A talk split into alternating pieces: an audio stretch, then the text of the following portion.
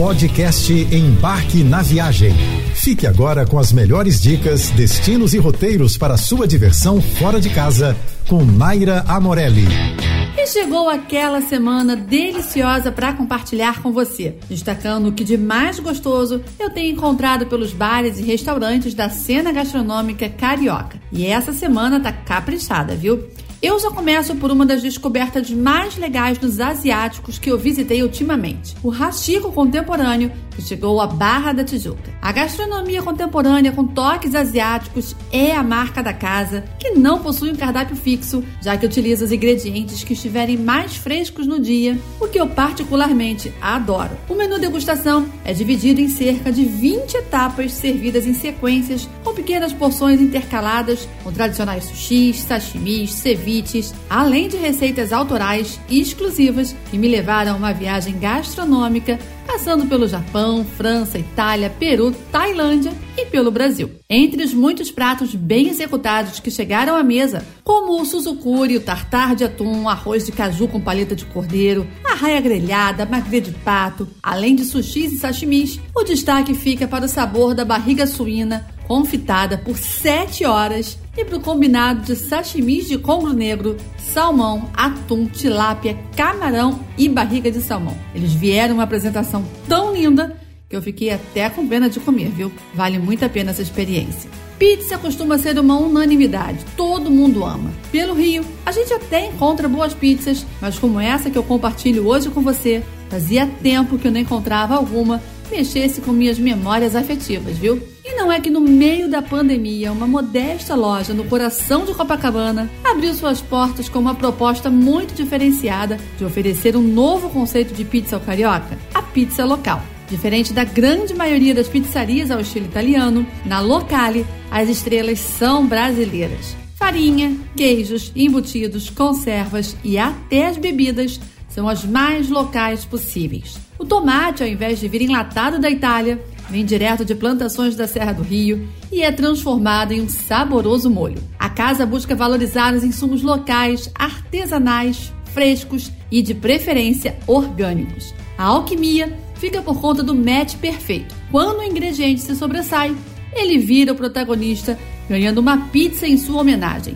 Um bom exemplo é a Copa Negra. Com esse conceito, a Locale oferece sabores tradicionais, como a marguerita, mas em sua versão local, e antonieta, com linguiça defumada artesanal, parmesão, cebola roxa e orégano fresco. Mais criações autorais também costumam passear pelo cardápio.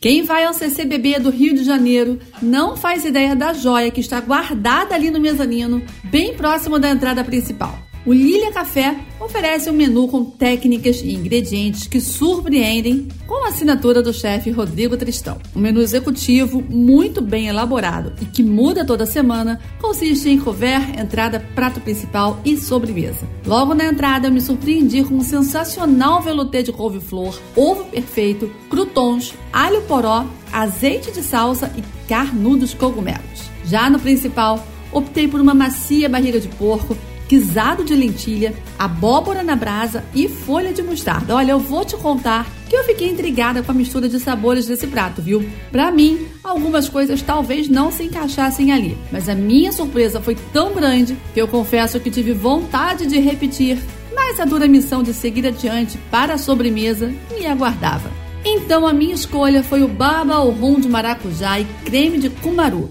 Leve, refrescante, um toque de crocância que me cativou. Mas como eu não sou boba, fui tirar uma casquinha da sobremesa da minha amiga, um tiramisu com um creme de mascarpone e uma ganache de caramelo. Ai, de revirar os olhinhos. Existem controvérsias sobre a versão mais aceita para explicar a origem da feijoada. Dizem que ela pode ser uma adaptação de um cozido preparado em Portugal ou outros pratos que uniam carne e feijão branco. Mas o fato é que a feijoada se tornou um prato típico brasileiro e é uma unanimidade nacional no quesito sabor e preferência. Juntando ao preparo do feijão com as carnes de porco, os acompanhamentos como aquela couvezinha crocante, farofinha, a bananinha frita e, claro, a laranja, a receita faz sucesso também fora do Brasil. Muita gente já chega aqui louquinho para comer a nossa autêntica feijuca. Aí hoje a estrela desse nosso roteirinho gastronômico pelo Rio é ela, a feijoada. E a dica fica ainda melhor quando ela acontece em um dos lugares mais icônicos da cidade, o Hotel Nacional. Já inserida na agenda do Hotel Nacional Rio, a feijoada acontece todos os sábados no restaurante A Sereia, com aquela vista para a praia de São Conrado. Aliás, se você é do time que adora um sambinha, ele também está garantido nas feijoadas que acontecem de meio-dia às quatro da tarde. O buffet de acompanhamentos e as sobremesas merecem destaque pela variedade, viu? E para quem gosta de escolher as carnes da feijoada, pode ficar tranquilo e comer só aquilo que você realmente gosta. Você ouviu o podcast Embarque na Viagem.